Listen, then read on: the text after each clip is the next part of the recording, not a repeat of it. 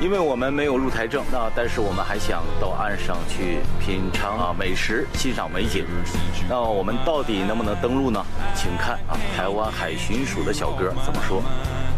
就我是商港的副所长，你们的公文是航港局，他同意你们进港，这是 OK 的。假如要从事其他行为的话，要由其他的主管机关去做同意。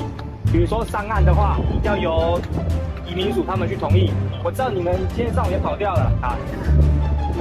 以我的以我的角色，我来点名的时候，你们要到，就这样。好，哎啊，你们自己跑掉，能被抓到，你们要自己负责。啊好。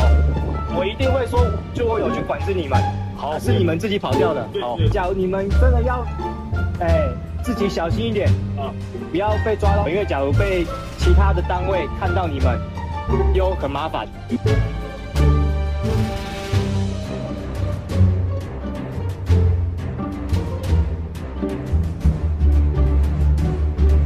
本案马公上港副所长不当发言，立即调整为非主管职务。并依法检讨重惩，绝不宽待。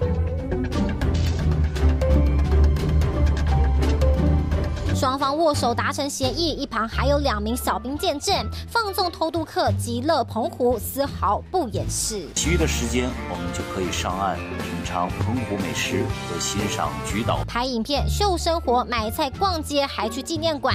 偷渡客嚣张游澎湖全记录全部 PO 上网。本案马公上港副所长不当发言。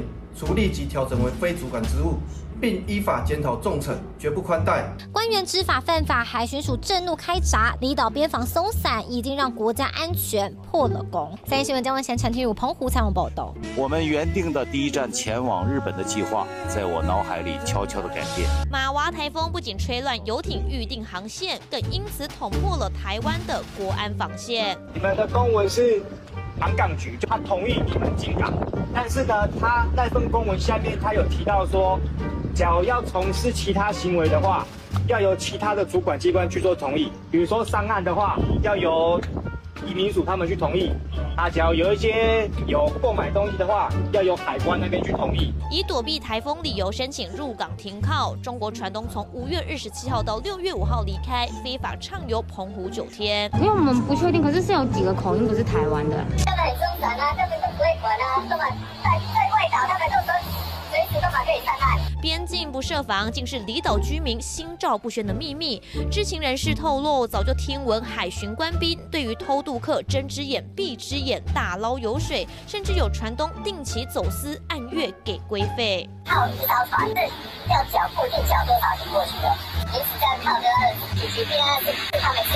为了打击偷渡，国境边防设有严格的 CIQS 四大关卡。C 代表海关，进港前二十四小时就要报关。针对旅客名单、行李件数、船艇食物和药品检查，I 移民署则针对护照部分进行把关，接着还有检疫和安检，但这回却在海巡署安检部分掀出大漏洞。中国偷渡客嚣张亲门踏户，却也凸显海巡散漫失能的危机。三立新闻欧婉瑜、林玉君、戴伟成，澎湖采访报道。喜欢我的频道，请记得帮我按赞、留言，一定要开启小铃铛哦。另外，你可以透过加入频道会员以及影片下方的超级感谢，包括不略过广告、观看一遍赞助频道。你的中国好朋友陈老师，我们下期见。